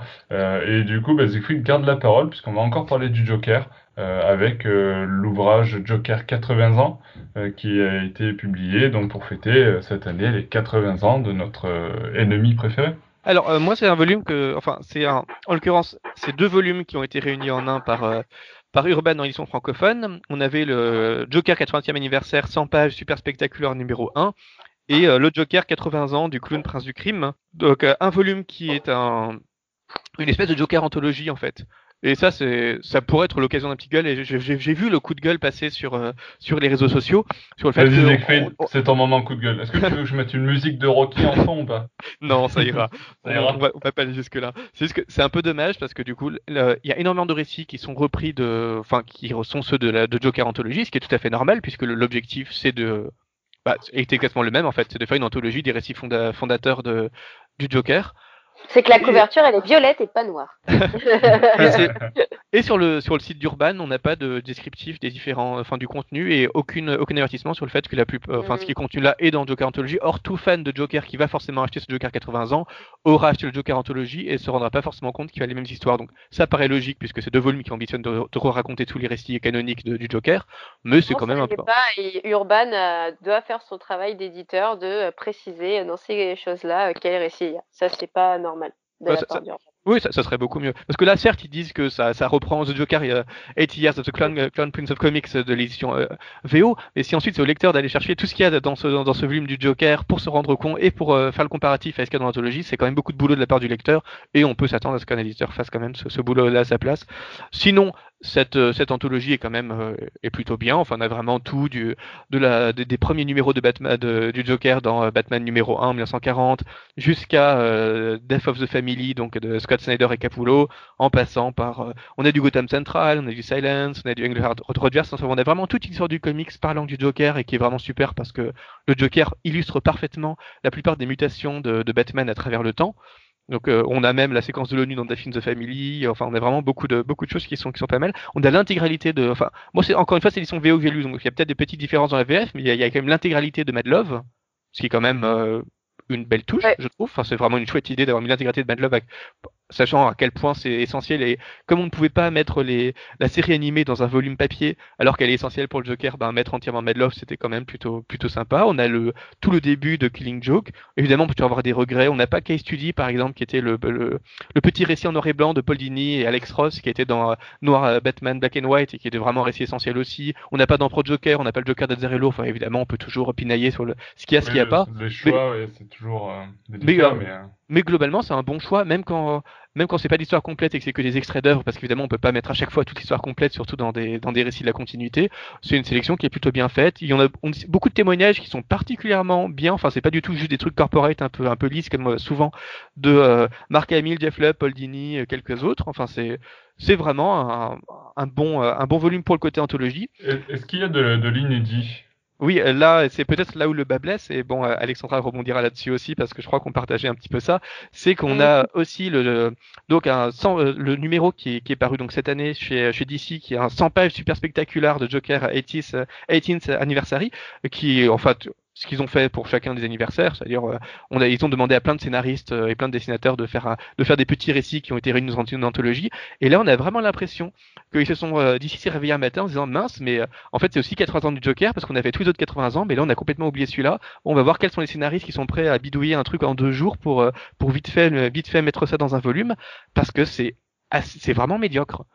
Enfin, dans le jeu, il y a, il y a peut-être, il y a deux récits qui, moi, m'ont un petit peu marqué, qui m'ont paru pas mal, mais tout le reste, c'est vraiment, c'est vraiment, c'est vraiment, c'est vraiment nul. Donc, j'ai- euh, et moi, j'ai j'ai l'impression que ce, ce tournant des 80 ans de Wonder Woman, le Joker, euh, Robin et tout et tout compagnie, que en, en VF on l'a mal pris. Il- Ce qui est sorti, c'est pas top. Bah, il y a eu des, en fait, il y a eu, pour moi, c'est eu des actes manqués. C'est-à-dire qu'on te fait croire qu'on fête les anniversaires en te sortant des intégrales comme ça, des intégrales pas travaillées parce que du coup, elles ont été faites à la va-vite. Ouais. Euh, mais vas-y, ça passe parce que parce qu'on fête les 80 ans.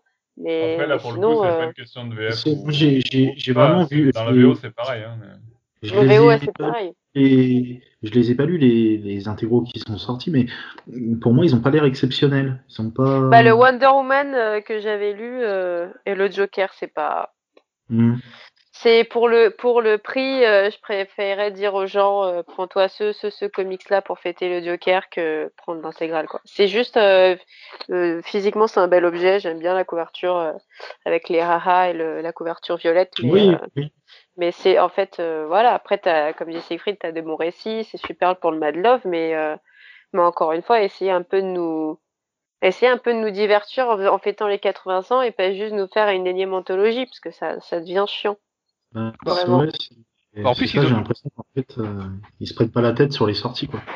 Oui, mais enfin, ça, franchement, ça aurait pu être bien parce qu'on a quand même euh, Scott Snyder, enfin, on a quand même Snyder et Jock, on a James, euh, James Tanyon Ford et Michael Hanin, on a euh, Denis O'Neill, on a euh, Paul Dini, on a Tom Taylor, on a Tony S. Daniel, on a Azarello et Bermero. Enfin, ils ont quand même fait appel à, à, la- un, un peu la fine fleur du comics, du, du comics Batman. Et donc, ils ont quand même tenté de recruter des bons artistes, mais on a l'impression qu'il n'y a eu aucun processus de sélection parce que c'est Mais c'est ça. Ils, ont, ils ont que les noms, mais il n'y a pas eu de créa. c'est quand même un peu nul. Donc, Ah. vous voyez, voyez quand même deux récits qui m'ont plu. C'est le premier Scars de Scott Snyder et, et Jock, qui est un peu classique, Ah oui. mais qui est vraiment effrayant. Oui, Enfin, oui. qui c'est un bon, un vrai, un vrai petit comics d'horreur sur le Joker en 10 pages. Et rien que ça, ben, ça fait plaisir. Retrouver le Joker comme source d'horreur, c'est un truc qu'on n'a pas eu depuis un certain temps. Donc ça, c'était vraiment, c'était Ouais, vraiment fort. Et il y a une vision euh, d'horreur du Joker sous le lit. Enfin, c'est assez exceptionnel. Et il y a une histoire de Tom Taylor, parce que bon, bah, Tom Taylor, mine de rien, euh, il est bon, quoi. qui raconte, euh, qui raco- qui raco- enfin, où le Joker va fêter l'anniversaire d'un enfant. Et c'est, c'est Juste, juste, euh, laisse comme ça. Juste ouais, voilà. comme ça. Et c'est- c'est- bien. C'est vraiment bien écrit. On, comprend pourquoi le Joker fait ça, on comprend tout ce qui est dans le récit. C'est un- une bonne histoire du Joker, mais sinon tout le reste. Donc, comme j'avais dit, il y a le- background du personnage de Punchline par euh, James Tynion Ford et, Michael Hanin. Et bon, en fait, Punchline, c'est juste une ado, gothique qui est fan du Joker et qui essaie d'impressionner le Joker. Euh, mais il y a aucune personnalité, il y a vraiment rien. Enfin, c'est affreux. Je comprends même pas comment ça a pu passer. euh, c'est la, meilleure manière de miner le personnage de Punchline, c'était vraiment de, de, de, raconter son origin story d'une façon aussi, euh, aussi plate. Le récit d'O'Neill, bon, il, est vraiment très décevant. Même, même Paul Dini, qui est quand même plutôt bon. euh, Enfin, la plupart des scénaristes ont des quelques petites idées, mais échouent complètement à faire une chute intéressante. La chute, c'est souvent Ah ben le Joker, il tue tout le monde. Ah ben le Joker, c'est le Joker. Ah ben oui, ben sans blague. Et euh, or, l'intérêt d'un récit court de, de 10-15 pages, ce serait justement de nous surprendre un peu sur le personnage, de raconter un truc un peu original. Et franchement, c'est, assez triste. Même Tony S. Daniel, ce qu'il, fait, c'est, pathétique. Azarello et Bermero, ils sont rentrés dans un, une espèce d'étrange délire. Leur but, enfin, ils, racontent juste Vol au-dessus d'un de coucou, mais avec le Joker. Donc, si vous n'avez pas vu Vol au-dessus d'un nid de coucou juste avant de lire le comics, vous ne comprenez absolument rien au comics, ni euh, pour, pourquoi ça se passe comme ça, ni pourquoi ça finit comme ça. C'est juste une espèce de petit délire personnel qui est assez chouette dans les dessins de Bermero pour suggérer un peu la folie du Joker, puisque bon, l'intérêt c'est quand même de parler de, de trépanation, de folie, etc. Mais enfin, scénaristiquement, il faut juste avoir vu le film. Enfin, c'est juste une espèce de petit délire autocentré, euh, un peu bizarre, parce que c'est même plus un film culte contemporain. Enfin, vraiment, c'est pas, c'est vraiment pas une bonne anthologie. C'est vraiment, vraiment un peu triste. Par contre, voilà, au moins pour le, la première partie de- du volume, vous avez quand même les récits fondamentaux. Je sais plus combien coûte le volume, 35 euros par là? 35 euros. 35 euros pour euh, 552 pages. Bah, franchement, pour 35 euros, ça se défend quand même assez, puisque Urban, on a, enfin, c'est quand même des beaux livres, c'est quand même des belles éditions, et le côté anthologie. Si vous n'aviez pas Joker 80 ans, vous avez vraiment pas mal de bonnes choses, et rien que le fait d'avoir Mad Love et plein de, Ouais, je pense que pour tous les ces récits fondamentaux, il y a quand même, et euh, beaucoup de récits des années 40, 50 de, du Joker qui sont vraiment sympas, et des années 70, enfin des trucs qu'on ne retrouve pas si souvent non plus. Rien que pour ce côté-là, c'est plutôt pas mal. Mais enfin, c'est dommage parce qu'il y a plein de pages, plein de nouvelles qu'il faut juste sauter parce que c'est juste pas bon. Et euh, vous serez beaucoup déçus. Enfin, Denis O'Neill est quand même est quand même mort en, en juin, je crois. Enfin, qu'il il est mort, il est mort assez récemment. Quand on dit que c'est peut-être la dernière nouvelle écrite par Denis O'Neill et que c'est ça, c'est un peu dommage. Et voilà, c'est l'occasion on, de retient, on retiendra d'autres choses de Denis O'Neill. mais voilà, c'est juste dommage d'avoir euh, d'avoir un volume dans lequel il y a autant de pages à sauter qui sont vraiment juste pas bien et de voir que le Joker n'a pas réussi à inspirer des, des, des auteurs plus que ça, alors que c'est quand même le Joker que le but était justement de montrer à quel point le Joker pouvait encore être une source d'inspiration et pas juste un truc qu'il faudrait jeter à la poubelle parce que ça fait trop longtemps qu'on parle du Joker et qu'on ne parle que du Joker. Et en fait, c'est exactement l'impression que donne euh, que donnent les ces, ces 100 pages euh, inédites. C'est il y en a marre du Joker et c'est un peu contre-productif et c'est un peu dommage. Heureusement qu'il y a que Killer Smile et Smile Killer paraissent juste à côté pour rappeler que non, euh, le enfin, le- on peut encore faire des choses euh, qui sont bien, qui soient chouettes avec le Joker, mais c'est pas, c'est pas cette partie-là qui le rappelle le mieux. et C'est vraiment une occasion manquée. Ok, bon, Joker 80 Après, c'est peut-être plus fait pour les personnes qui veulent découvrir un peu le, le personnage du Joker, euh, qui voilà, qui n'ont pas, comme tu disais, euh, lu d'autres récits ou qui ont le, le Joker Anthology ou autre. Pour nous qui avons lu beaucoup de choses sur le Joker, c'est vrai que euh, bah, ça tourne un peu en rond pour certaines choses. Et puis si le, les nouveautés sont pas tous très bonnes, effectivement, c'est un petit peu décevant. Mais bon, chacun euh, il trouvera son compte euh, où il le voudra.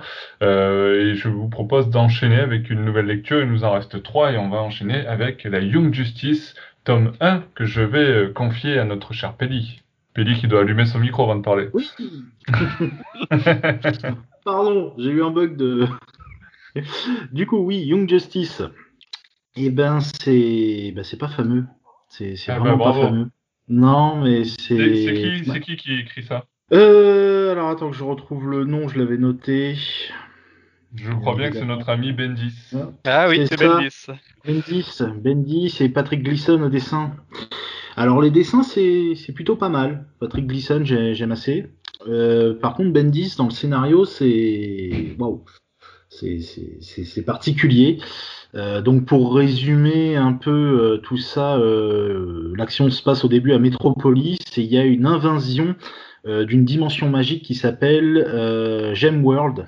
Et du coup, ils viennent chercher le champion de la Terre pour, euh, bah, se, battre contre lui, donc à savoir Superman. Et euh, comme de par hasard, hasardeux, à Metropolis, à ce moment-là, il y a euh, Red Robin qui traîne dans le coin, il y a Wonder Girl, Ginny X qui est la petite arrière, arrière, arrière petite fille de Johan X. Enfin bref, comme de par hasard ce petit monde se retrouve là, ça finit en bagarre générale, bien sûr. Et puis ensuite, euh, bah, tout ce petit monde est emporté dans cette, euh, dans cette dimension. Et on va même y retrouver, du coup, dans cette dimension, dans cette dimension euh, Connor Kent, donc euh, le Superboy qui avait avant, euh, avant les euh, New, euh, avant Rebirth ou avant les non, avant les New 52 parce que du coup euh, ce personnage-là plus Wonder Girl plus euh, Impulse euh, tout ça, c'était des personnages qui avaient avant les New 52 et qui ont été euh, squeezés par DC Comics euh, lors du Flashpoint.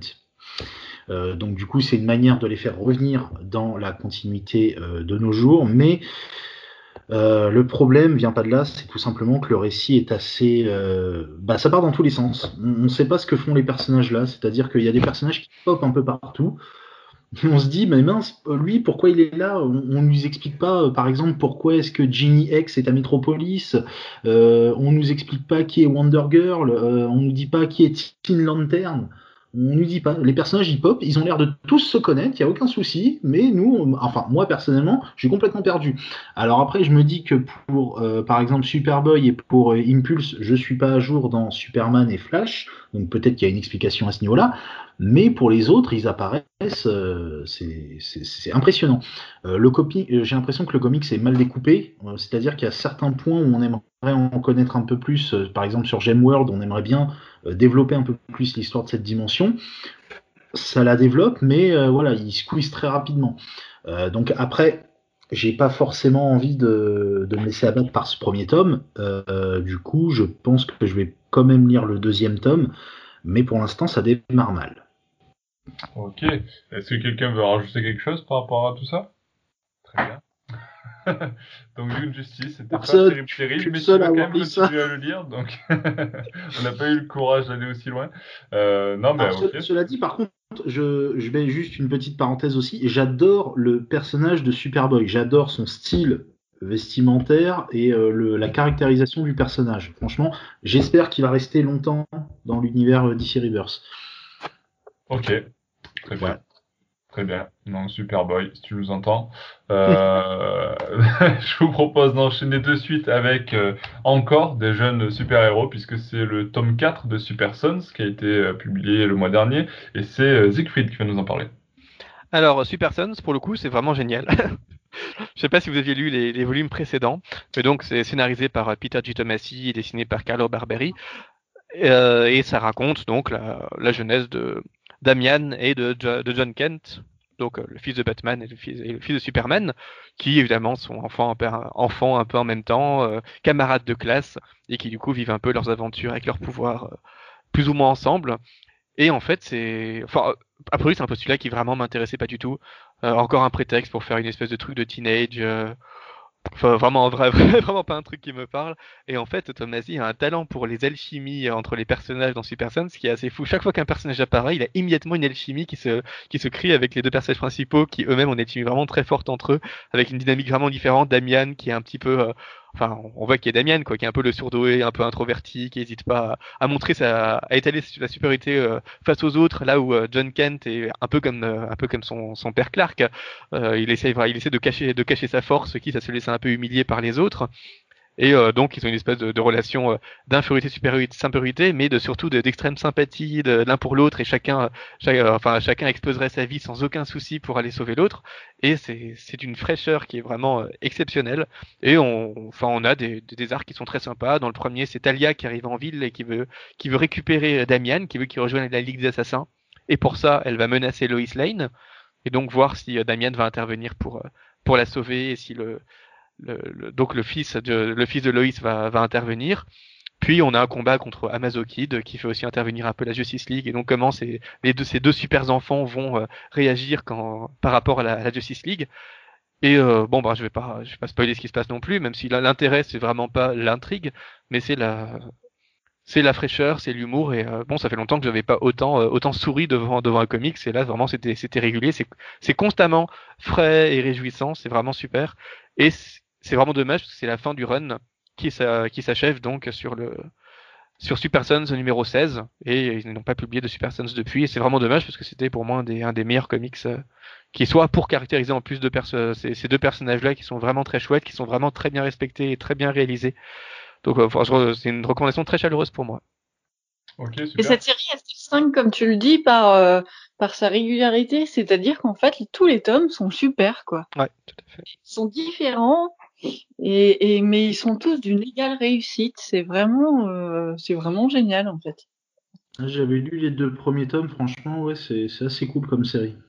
Et la fin est voilà, la fin est vraiment géniale. Et puis on a des couvertures alternatives de Dustin Nguyen qui en plus est le grand dessinateur de, de, de, de la jeunesse un peu rose, enfin celui qui a fait l'île Gotham, les trucs comme ça. Et ces, ces couvertures alternatives sont vraiment du pur bonheur. Enfin c'est ouais. Ça correspond, le, style de Dustin Nguyen euh, correspond très bien à l'univers de Super Sons. Ah oui, tout à fait, oui. Ok. Je suis d'accord aussi, même si j'ai pas lu la série, mais c'est vrai que je suis, on va dire, en parallèle par rapport à tout ce que vous me racontez de cette série. Euh, c'est vrai que ça a l'air plutôt, plutôt frais, comme tu le disais, Siegfried, et puis euh, euh, à voir, peut-être que je me lancerai du coup dans cette série, qui donc, si j'ai bien compris, se termine au bout de quatre tomes. C'est ça, oui. Et pour comparer, je dirais que c'est un peu comme du, du Tom Taylor dans, le fait, dans la capacité à respecter tous les personnages qui sont faits et à vraiment les faire interagir entre eux, mais du Tom Taylor du côté solaire plutôt que le Tom Taylor nocturne comme on le connaît, un peu déprimé, un peu dépressif. Et, euh, pour, moi, pour moi, ça dit tout. ok, ça marche très bien. Très belle, très belle métaphore sur le solaire et le dépressif de, de Tom Taylor. Euh, je vous propose d'enchaîner sur notre dernière lecture du mois. Oui, on arrive enfin à la fin de ce Bat Reviews. Euh, et c'est Alexandra qui a l'honneur de terminer avec euh, Nightwalker et de publier dans le label Urban Link. Donc on finit du coup avec euh, les petits romans graphiques de Urban Link euh, qui nous parlent de Batman.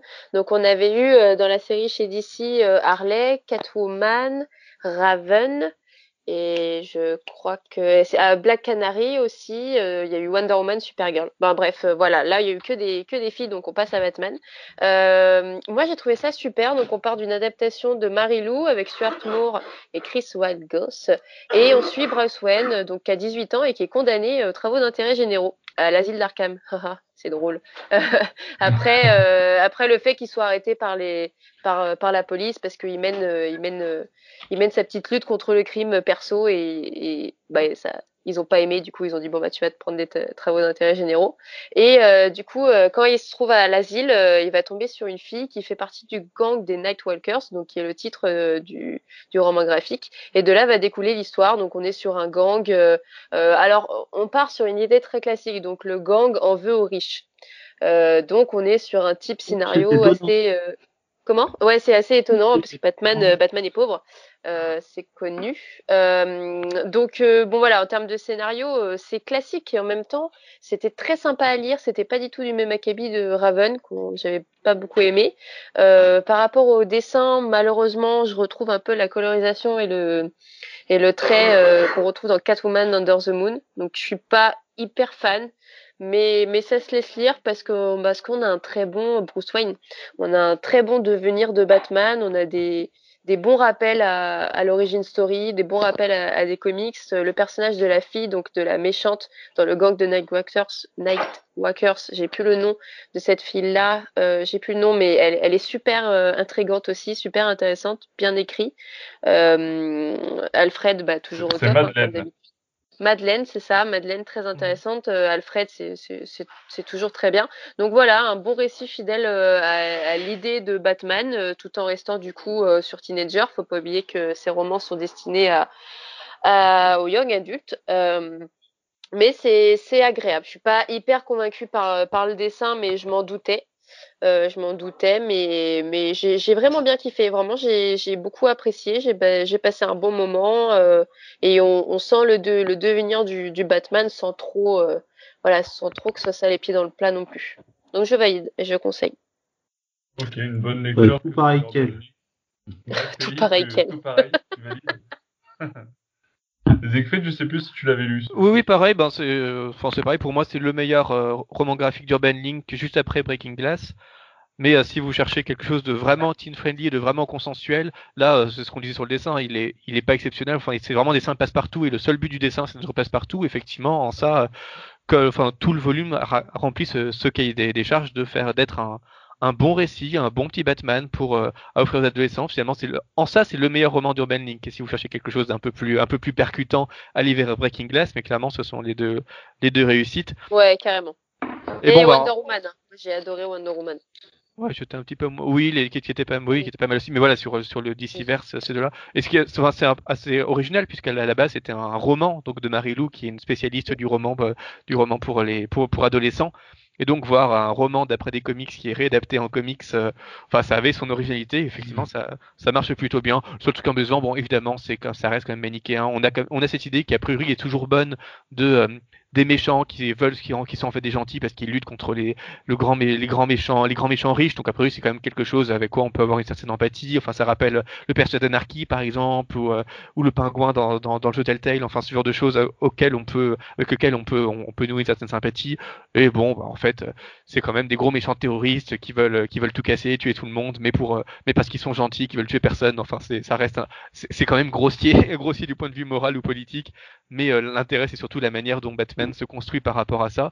Et le, roman graphique a même le luxe d'introduire des nouveaux personnages qui sont complètement mélangés aux anciens personnages, qui fait que si on connaît pas cette mythologie-là, on sait plus, on sait pas trop qui, a été euh, inventé ici et qui, et, qui faisait partie du canon originellement. Et ça, c'est plutôt une, plutôt une réussite aussi. C'est vrai qu'on a tellement tendance à, à, se contenter de, des mêmes personnages, surtout dans un truc qui a priori n'aura jamais de n'aura jamais de suite, et de tout le temps faire revenir euh, Gordon et Alfred et les mêmes les mêmes amis de, de Batman, que Selina, ce genre de choses, que là, c'est, enfin, j'ai trouvé ça vraiment euh, vraiment chouette d'avoir à la fois des anciens et des nouveaux qui se qui se mélangent euh, avec une, une, une telle une telle fluidité. C'est, c'est vraiment c'est vraiment bien écrit, c'est vraiment agréable. Donc je pareil, je. bien aimé les dessins. Ah t'as bien aimé les dessins. Vous me donnez presque. non, non, il est vraiment cool. Non, non, blague à part, il est vraiment cool. Euh, j'ai beaucoup aimé la colorisation aussi, qui fait assez froide durant tout le. assez euh, glacial pendant tout le, le, récit. Et puis on a les petites pointes de jaune qui viennent argumenter, euh, qui viennent augmenter la couleur. C'est assez cool. Non, non, j'ai beaucoup aimé niveau dessin et scénaristiquement, c'est pas mal. Euh, sur ce, je pense qu'on va conclure ici nos, nos reviews. Je pense qu'on a fait le tour de, de, pas mal de lectures. Là, c'était assez long ce Bat Reviews parce qu'effectivement, il y a eu énormément de, de, sorties chez Urban Comics qui nous concernaient euh, le mois dernier. Euh, le mois prochain sera aussi un petit peu chargé, mais beaucoup moins quand même, malgré tout. Quoique, c'est vrai qu'il y, y, a quand même, il y a quand même pas mal de sorties. Et justement, puisqu'on parle du mois prochain, donc du mois en cours, hein, le mois d'octobre, est-ce que, est-ce qu'il y a des, des sorties que vous attendez avec impatience? Balancez des noms. Les contes de Gotham. Les contes de Gotham, effectivement, Batman, les contes de Gotham, euh, donc qui est une sorte de, de, de, de suite. Alors, je sais pas si on peut dire suite, mais en tout cas, c'est un petit peu la même chose que le, Little Gotham, avec, euh, donc, euh, avec les dessins de Dustin Nguyen et le, scénario de Derek Friedels. Est-ce que Siegfried, tu sais ce que toi tu, tu attends impatiemment pour le mois prochain? Pareil, les, les contes de Gotham, et puis euh, ils vont rééditer aussi JSL Âge d'or de James Robinson, qui est avec, qui est un peu comme euh, le New Frontier de Frontier de Darwin Cook, une, une manière différente de re-raconter l'âge d'or des super-héros et qui est vraiment assez exceptionnel aussi. Donc euh, pareil, ça c'est, enfin je conseille vraiment parce que c'est une lecture qui est pas forcément très connue, alors que ça fait à mon avis partie des, des meilleurs récits super-héroïques de, de, DC. Donc je, je recommanderais vraiment chaleureusement celui-là. Je serais très content de le relire à l'occasion de sa nouvelle publication par Urban. Ok, tu nous en parleras donc euh, le mois prochain. Euh, Peli, quelle est ton, ton attente du mois prochain? Ça dépend, tu veux quoi? Du doliprane, euh, de l'aspirine? Oh, J'ai mets-moi de la cocaïne, du- direct. Et du. Ouais, je- si je Ah, suis simple, je dis métal, mais ça va me donner mal au crâne. Euh, je partirais sur Doomsday Clock. Doomsday Le Clock. Ouais, le fameux Doomsday Clock. Voilà. Ouais. Ok, très bien. Alex? je pense que Siegfried, il va Oh non, on va, on s'amuser, on, on, en va reparle s'amuser le mois prochain. oui, oui. s'amuser, Alex. bon, Euh, moi, c'est Batman euh, Curse of the White Knight que j'ai déjà lu du coup. Ouais, bah oui, effectivement, parce qu'il est sorti, euh, il est sorti le 2 octobre, on enregistre le 6, donc euh, tu as déjà eu le temps de l'acheter et de le lire. Donc euh, ouais, ça fait beaucoup de sorties. D'ailleurs, je suis en train de me dire, il y a énormément de sorties, donc euh, le mois prochain, le Bat Review sera aussi assez chargé. Et toi, Euh, Nico sur... euh, moi, moi c'est clairement Curse of the White Knight. Clairement, c'est ça et Doomsday Clock. Donc euh, bon, voilà. Ça fait c'est deux, deux gros gros morceaux. Donc bon. Euh, on verra ça le mois prochain. Sur ce, merci à tous euh, d'avoir participé à ce podcast. Euh, merci également à tous ceux qui nous ont écoutés jusqu'ici, qui ont eu le courage de nous écouter euh, sur tous ces récits-là. Euh, on se donne rendez-vous dans quelques semaines pour un nouveau euh, podcast qui sera cette fois un Bat Talk et qui sera un petit peu spécial. Euh, mention spéciale pour les fans d'Harley Quinn et de euh, doublage. Je n'en dis pas plus, on se donne rendez-vous dans le prochain Bat Talk.